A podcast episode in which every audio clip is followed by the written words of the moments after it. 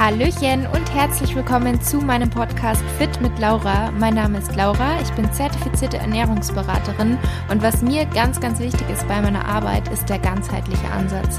Dass man einfach nicht nur isoliert gewisse Themenbereiche sieht, sondern dass man es als großes Ganzes sieht, wie uns Ernährung beeinflusst, wie uns Sport beeinflusst, wie wichtig auch das Mindset ist und der richtige Umgang mit Stress bzw. das Vermeiden mit Stress und wie sich all diese Faktoren auf unsere unsere Gesundheit auswirken, auch auf das, auf unsere Hormone, auf das Hormongleichgewicht. Auch das ist ein Thema, was ich persönlich ähm, was mich persönlich betroffen hat und weshalb ich mich auch da sehr, sehr viel mit auseinandersetze. Und für weiteren Content neben diesen Podcast-Folgen hier folgt mir auch sehr, sehr gerne bei Instagram. Dort findet ihr mich unter fit-laura. Und bevor es gleich losgeht mit der heutigen Episode, ich würde mich riesig freuen, wenn du dir eine Minute Zeit nehmen möchtest und mir bei Apple Podcasts eine Bewertung hinterlassen möchtest für meinen Podcast. Lass auch gerne einen Kommentar da, auch da freue ich mich immer total, die durchzulesen und das würde mich und meinen Podcast einfach total unterstützen. Von daher schon mal vielen, vielen Dank vorab. Hallöchen und herzlich willkommen zur neuen Podcast-Episode. Schön, dass du dabei bist. Tatsächlich habe ich heute überlegt, ob ich mal ähm, mein Intro anders mache oder ob ich es weglasse und einfach direkt starte, weil die, die schon länger dabei sind, die werden das wahrscheinlich eh immer vorspulen. Aber dann dachte ich mir, eigentlich ist so eine Vorstellung doch immer ganz schön, weil Leute, die jetzt irgendwie neu auf meinen Podcast kommen, die wissen dann wenigstens, mit wem sie zu tun haben. Ähm, genau, von daher, ich hoffe, die, die regelmäßig dabei sind, es nervt euch nicht schon, aber es ist ja immerhin nur knapp eine Minute. Aber egal, ich würde sagen, wir beginnen direkt mit der neuen Episode. Und zwar habe ich mir heute mal so ein paar Facts oder auch Mythen, würde ich sagen, aufgeschrieben, die ich sehr häufig entweder in den Fragerunden bekomme, die ich auf Instagram mache oder so in den Nachrichten oder was ich halt auch so in meinem Umfeld mitbekomme und dachte mir, ich lese die immer ganz kurz vor und dann kommen so kurz die Antworten, also mal etwas anders als sonst. Ich bin auf jeden Fall gespannt auf euer Feedback. Ihr wisst, wie immer, ich freue mich riesig über ähm, ein Feedback bei Instagram. Da dürft ihr mir gerne schreiben, wenn ihr auch andere Themenwünsche habt oder wenn euch was besonders gefallen hat oder nicht so gefällt. Also ich bin da immer offen für konstruktive ähm, Kritik. Und ich würde sagen, wir starten mal gleich mit der ersten Aussage, sage ich jetzt einfach mal. Also nicht direkt ein Mythos, sondern eher eine Aussage, die man häufig hört. Und zwar, Salat ist gesund. Also ich krieg selber auch oft mit, so im Umfeld, wenn Leute irgendwie sich vornehmen, ein bisschen abzunehmen oder die Ernährung ein bisschen umzustellen. Oft halt dann leider nur phasenweise. An sich sollte das natürlich immer langfristig erfolgen und nicht nur eine Diätphase sein, sondern der Lebensstil sollte einfach so ein bisschen umgestellt werden, was ja nicht bedeutet, dass man verzichten muss. Und da gibt es dann ganz oft Salat. Salat mit Hähnchen, Salat mit Garnelen ähm, weil irgendwie Salat so der Inbegriff des gesunden Essens ist, würde ich mal sagen. Und bei mir zum Beispiel gibt's super selten Salat. Also im Sommer zum Beispiel esse ich gerne Salat, weil es einfach frisch ist und ein Salat ist an sich auch vielseitig. Also es gibt ja so viele verschiedene Salatrezepte. Das muss ja nicht immer nur der Blattsalat mit Gurke und Tomate sein, sondern da gibt's ja jede Menge Variationen. Also schon alleine gibt's ja auch Kartoffelsalat, Quinoa-Salat, Nudelsalat. Aber es gibt eben auch von dem Blattgemüse total viele verschiedene Sorten. Und da ist es so, dass der einfache Kopfsalat oder auch der Eisbergsalat, die mit den hellgrünen Blättern, tatsächlich haben die kaum Vitamine oder Ballaststoffe. Also da sind einmal die dunkelgrünen Blattsorten wie jetzt Rucola oder ähm, Feldsalat um einiges besser. Die haben auch mehr Ballaststoffe. Meistens ist es so, dass dieses dunkelgrüne Blattgemüse, die haben sehr viele Ballaststoffe. Und sowas wie Chicorée zum Beispiel oder Radicchio, das kennen vielleicht auch einige von euch, die sind auch sehr gesund, denn die enthalten gesunde Bitterstoffe. Und tatsächlich sind Bitterstoffe ähm, sehr sinnvoll innerhalb einer gesunden und ausgewogenen Ernährung. Sie wurden allerdings von der Industrie aus den ganzen Lebensmitteln, wo sie eigentlich natürlicherweise drin wären, herausgezüchtet, einfach aus Geschmacksgründen. Es ist nämlich der Gegenpol von süß und natürlich mögen die Leute lieber süß, das verkauft sich einfach besser. Allerdings haben halt Bitterstoffe wirklich eine umfassende Wirkung auf unseren gesamten Körper. Also sie regen die Verdauung an, ähm, sie regen die Sekretion der Bauchspeicheldrüse an und auch die Produktion von Gallenla Gallensaft, ähm, sie regen die Aktivität der Leber an. Also die haben wirklich viele verschiedene Funktionen. Und ich zum Beispiel nehme Bittertropfen ähm, gerne nach einer schweren Mahlzeit. Also wie so eine Art ähm, Verdauungsschnaps nehme ich super gerne Bitterstoff und merke wirklich, wie mir das hilft. Also wie ich mich da auch einfach wohler mitfühle. Und um das Ganze jetzt noch kurz zu beenden, Salat ist gesund. Salat ist natürlich nicht ungesund, aber es enthält halt tatsächlich im Gegensatz zu vielen anderen Gemüsesorten wenig Vitamine, Mineralstoffe, Ballaststoffe. Also da sollte dann schon auch ein bunter Mix von anderen Dingen noch in diesem Salat sein und nicht einfach nur ein Kopf Kopfsalat. ähm, dann zu Mythos Nummer zwei. Eier erhöhen den Cholesterinspiegel. Und das stimmt so nicht.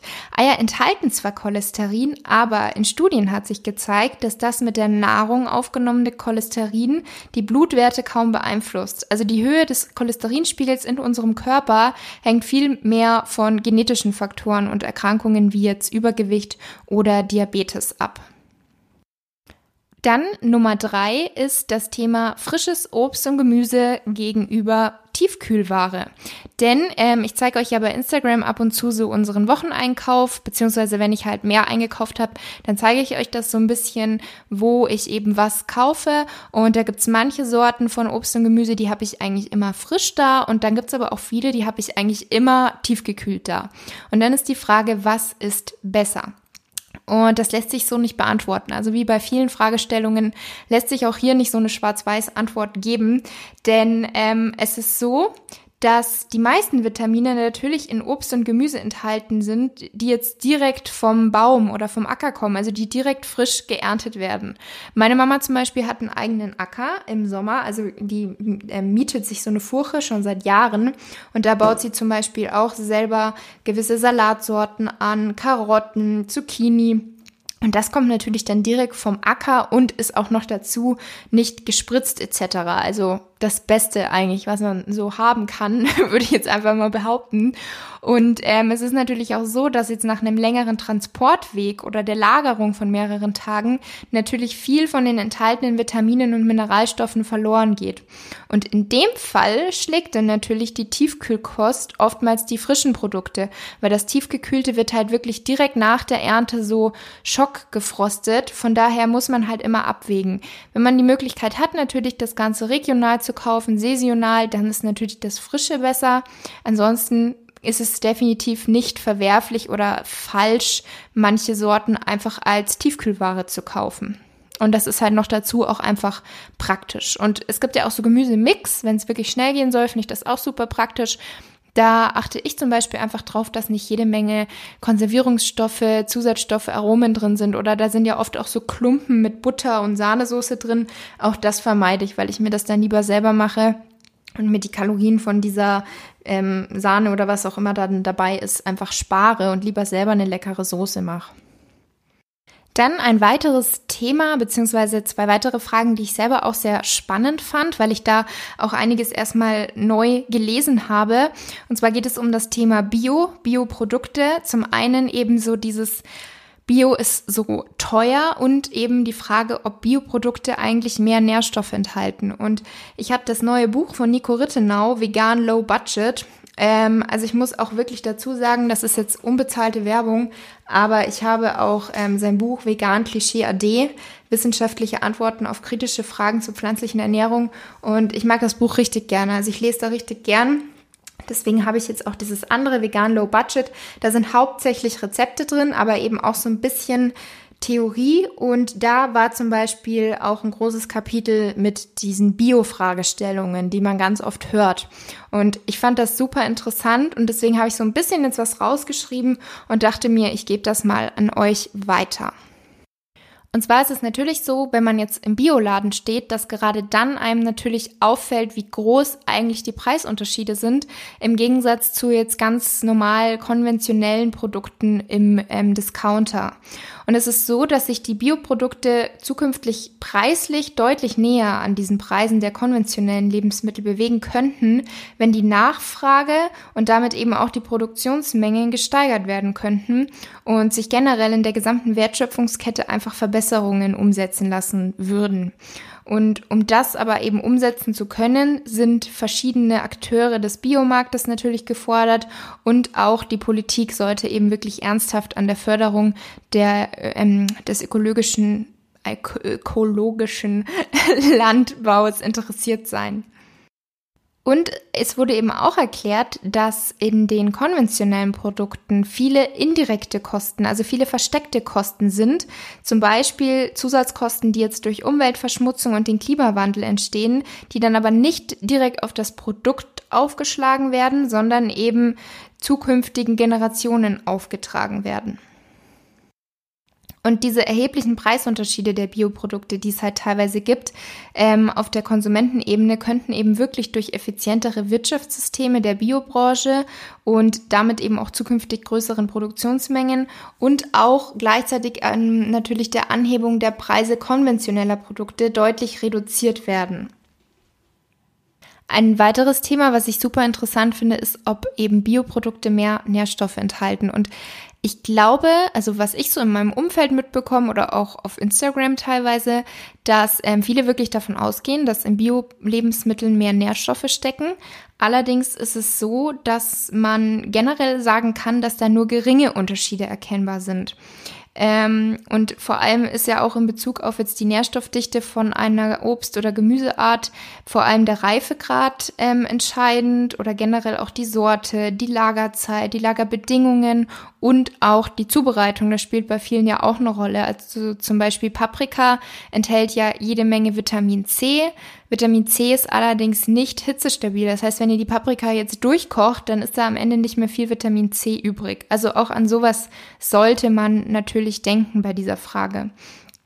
Ähm, und jetzt, was das Thema Pestizide betrifft, da ist es auch so, dass eben im Vergleich jetzt zu den konventionellen Lebensmitteln in den biologischen wesentlich weniger Belastungen mit Pestiziden und Schadstoffen enthalten sind.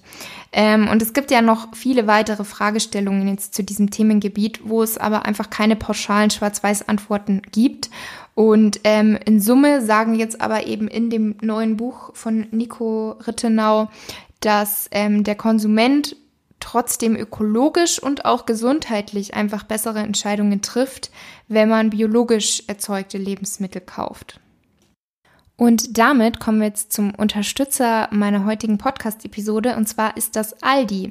Denn nicht nur im Bioladen gibt es Bioprodukte, sondern mittlerweile eben auch wirklich in fast allen Supermärkten und Discountern. Also egal wo ich eigentlich bin, so eine kleine Ecke, Ecke an Bio-Lebensmitteln findet man mittlerweile eigentlich tatsächlich überall.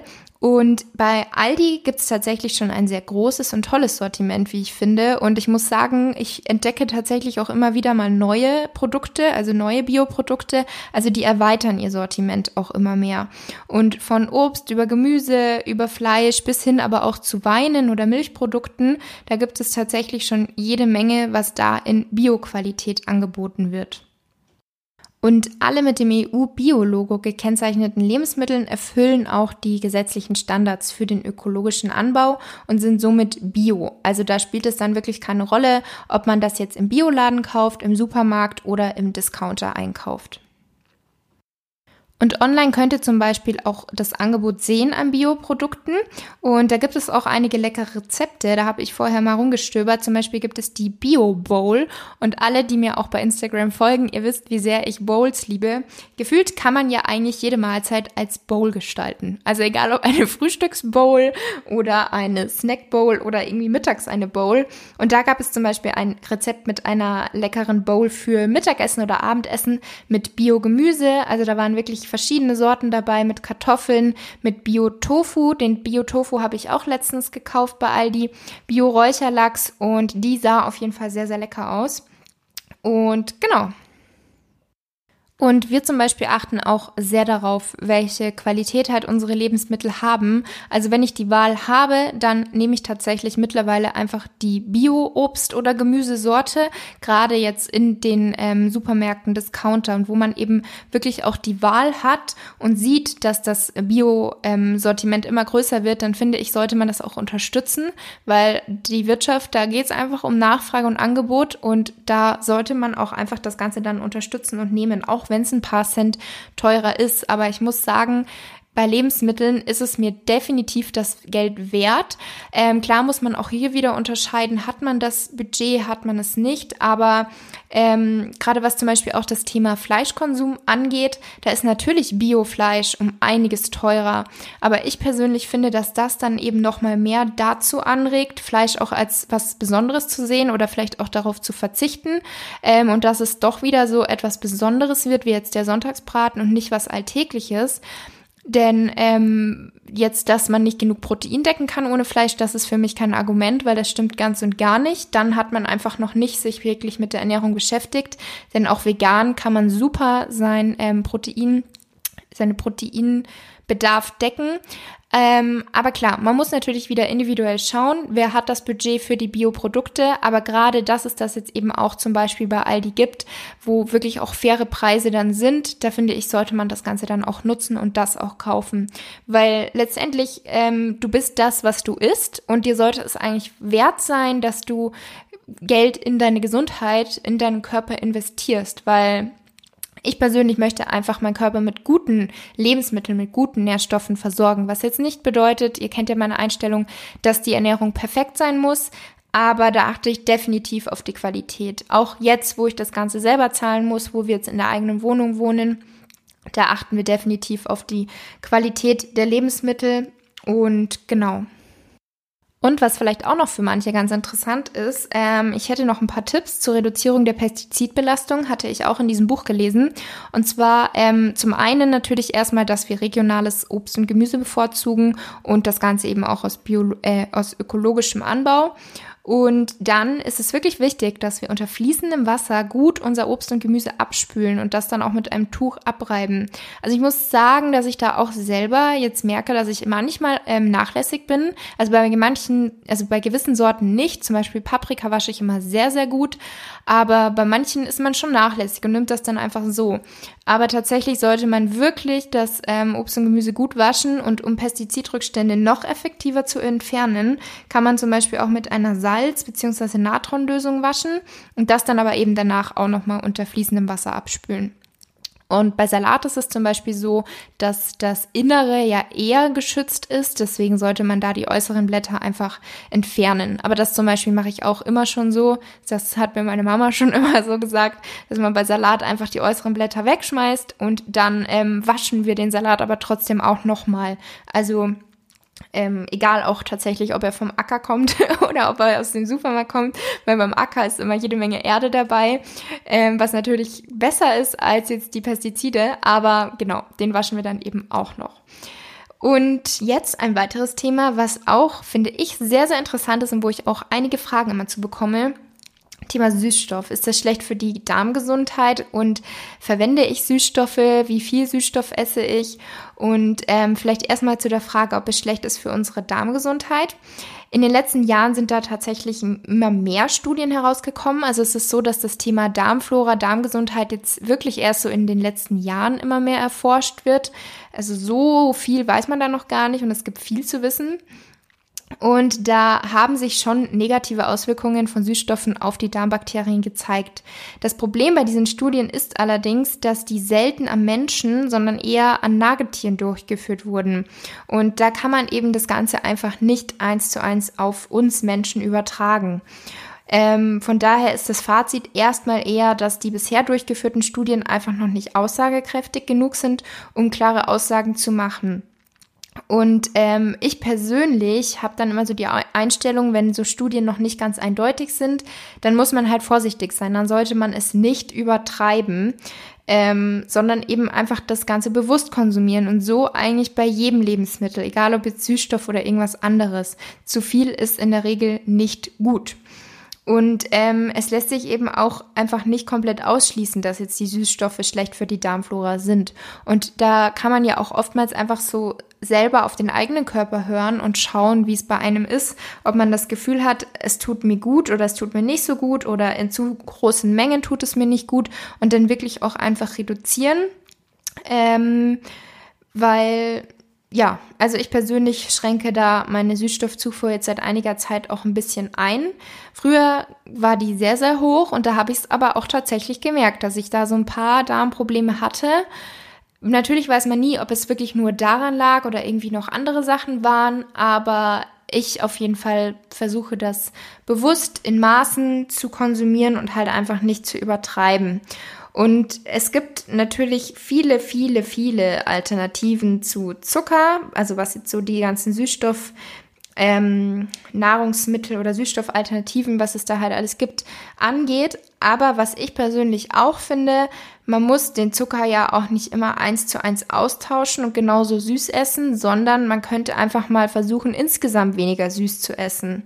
Also das bedeutet nicht, dass man vollständig darauf verzichtet und gar nichts mehr süßt, sondern einfach ein bisschen achtsamer das Ganze isst und generell, wenn man zum Beispiel viele zuckerreiche Lebensmittel gegessen hat, dass man da generell einfach versucht, so ein bisschen zu reduzieren und nicht jede einzelne Mahlzeit, jeden einzelnen Snack unheimlich süß macht. Und damit kommen wir jetzt auch schon zur letzten Frage, Mythos. Ich weiß gar nicht, wie ich es nennen soll. Ich weiß noch gar nicht, wie ich diese Episode nennen soll. Mythencheck, Faktencheck mit Laura. Ähm, und zwar macht abends Essen dick. Und hier auch wieder, wenn ihr mir bei Instagram folgt, seht ihr vermutlich, dass mein Freund und ich sehr oft erst um 21 Uhr oder so Abendessen, was jetzt aber nicht daran liegt, dass das unsere Lieblingszeit ist zu essen, sondern mein Freund arbeitet halt immer relativ lang und tatsächlich passt es auch einfach vom Kochen her und so weiter immer recht gut rein. Ähm, dann muss man halt einfach schauen, dass man vielleicht nicht direkt danach schlafen geht, sondern noch ein bisschen Zeit hat zum Verdauen, weil sonst kann das natürlich den Schlaf beeinträchtigen. Auf jeden Fall ist es aber nicht so, dass abends Essen dick macht. Weil ob wir zunehmen oder ob wir jetzt abnehmen, das ist abhängig davon, wie viele Kalorien wir den gesamten Tag oder generell einfach über einen längeren Zeitraum zu uns nehmen und wie viel wir uns eben auch bewegen, also wie unsere Kalorienbilanz einfach ist. Kein Lebensmittel alleine oder die Uhrzeit einer bestimmten Mahlzeit macht uns irgendwie dick. Es ist aber natürlich so, wie ich jetzt schon vorher angesprochen habe, dass man besser schläft, wenn man circa zwei, drei Stunden vor dem Schlafengehen die letzte Mahlzeit gegessen hat, weil der Körper zum einen abends ein bisschen langsamer verdaut und er braucht dann einfach erstmal die Zeit. Und bei vielen ist es so, dass sie dann das Gefühl haben, nicht so gut einschlafen zu können. Es gibt natürlich auch die Personen, die sagen, wenn sie was gegessen haben, sie könnten danach direkt einschlafen wie ein Baby. Auch das muss man halt einfach wieder schauen, ähm, wie es bei einem selbst ist. Aber das auf jeden Fall zur Beantwortung dieser Frage. Und genau, das war die heutige Podcast-Episode mal so ein bisschen anders als sonst. Ich freue mich, wie gesagt, auf euer Feedback und freue mich natürlich auch riesig, sofern ihr es noch nicht gemacht habt, wenn ihr mir eine Bewertung hier bei Apple Podcasts hinterlassen möchtet oder auch bei Spotify meinen Podcast abonniert. Und dann wünsche ich euch jetzt noch einen wunderschönen Tag, Abend, Woche, wann auch immer du den Podcast hier gerade anhörst. Und dann bis zur nächsten Folge.